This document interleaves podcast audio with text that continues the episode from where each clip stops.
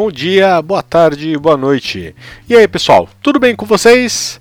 Caramba, você percebe que ficou velho quando você puxa assunto da mesma maneira que o seu avô puxaria na fila do banco enquanto ele está esperando a aposentadoria.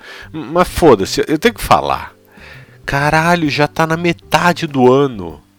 E o foda é que o meio do ano só traz merda pra gente.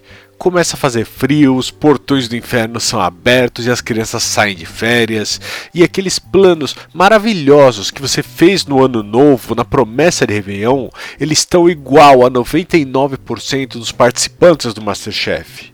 Ninguém lembra deles. O Brasil não é um país preparado para o frio.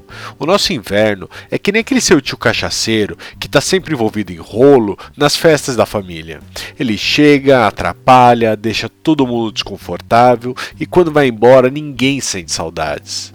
Quem gosta de inverno é quem tem dinheiro, quem tem aquecedor em casa, quem tem carro com ar quente, quem viaja pela Europa com amante para pegar praia, enquanto manda a esposa, a empregada e os filhos para Campos do Jordão para passar as férias. 90% dos brasileiros só gostam do inverno por dois motivos. É aceitável transar de meia nos dias de frios e também é a única época para colocar foto de fundir no Instagram. Abrir o Instagram ou o Facebook numa sexta-feira ou no sábado à noite é basicamente isso. Seus amigos foram num barzinho, não te convidaram, eles estão comendo fundi, tomando cerveja artesanal e com um sorriso de nervoso no rosto. É nervoso aquele sorriso, porque eles sabem que a hora que chegar a conta daquela janta, o bolso vai doer. Eu tô tão na merda de dinheiro nesse meio do ano que fundir aqui em casa é feito com molho de tomate, salsicha picada e pão de cachorro-quente da marca Carrefour. Você sabe que a situação tá feia quando até os produtos mais baratos da sua casa são da marca própria do mercado. Aliás, já reparou como a nossa visão de supermercado muda quando você é criança e depois que vira adulto? Quando eu era moleque, eu ia fazer compras com minha mãe, o mercado parecia o lugar mais legal do mundo. Ali eu tinha tudo o que eu gostava, em quantidades ilimitadas. Muita gente, tudo muito colorido, cheio de coisa para comer. É tipo o meu sentimento hoje na parada gay. Eu era muito ingênuo para ver a verdade. Eu sou católico, daqueles bem tradicionais mesmo. Vou à missa sempre, participo das festas da igreja, já chupei o pau do padre e sempre que eu posso eu cresci com os crentes. Mas hoje eu posso afirmar que eu não acredito que haja céu, purgatório e inferno. O que acredito é: existe o céu, o supermercado e o inferno. Porque o supermercado é um limbo. É ali onde nada acontece. Você não está no céu e está quase no inferno. Repare que as pessoas que trabalham no mercado, elas estão mortas por dentro. É como se fossem diariamente beijadas por um dementador do filme do Harry Potter. Você chega no mercado às 8 da manhã, junto com um monte de velho que vai naquela merda para comprar pão e fazer caminhada no ar-condicionado. E você vê que os funcionários que acabaram de começar o dia de trabalho já estão com cara de cansados, já não têm alegrias de viver, não tem brilho no olhar. Eles ainda tentam mostrar que é uma alegria naquele lugar, mas não funciona. Em todas as lojas tem sempre um narrador, um cara que fica com o microfone andando para cima e para baixo, tentando fingir que está feliz e que ele vai te dar uma notícia boa.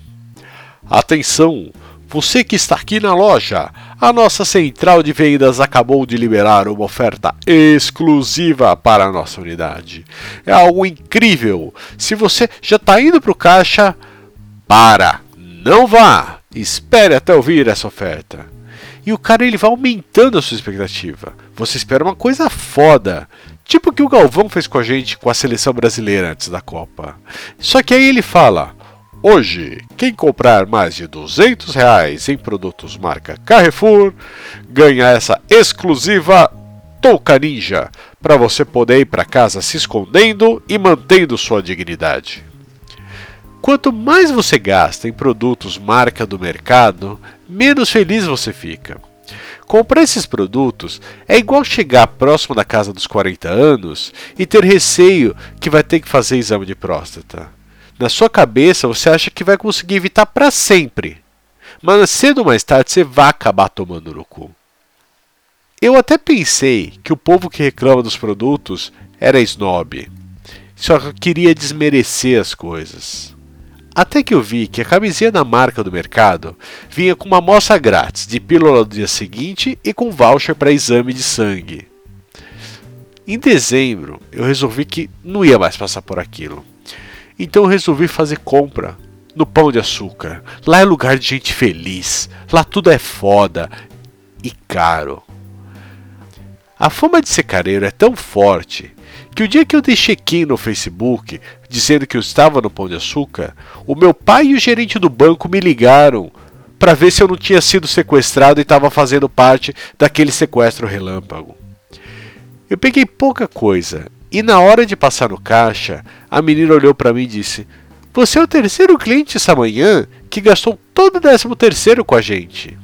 Eu respondi: Mas eu não terminei de gastar meu décimo terceiro.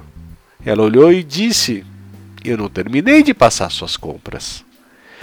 Sabe aquela foto que você tem escondida na sua casa? Que quando você está se sentindo para baixo, você secretamente olha para ela para lembrar daquele dia bom que você teve?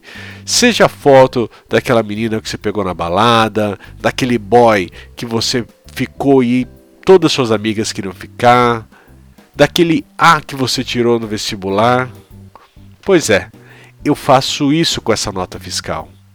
Toda vez que eu me sinto mais merda que eu já sou, eu leio, releio aquele demonstrativo de compras e cheiro a sacolinho de outras compras para lembrar de como foi aquele momento. Aliás, a gente que é classe média é cheio disso, né?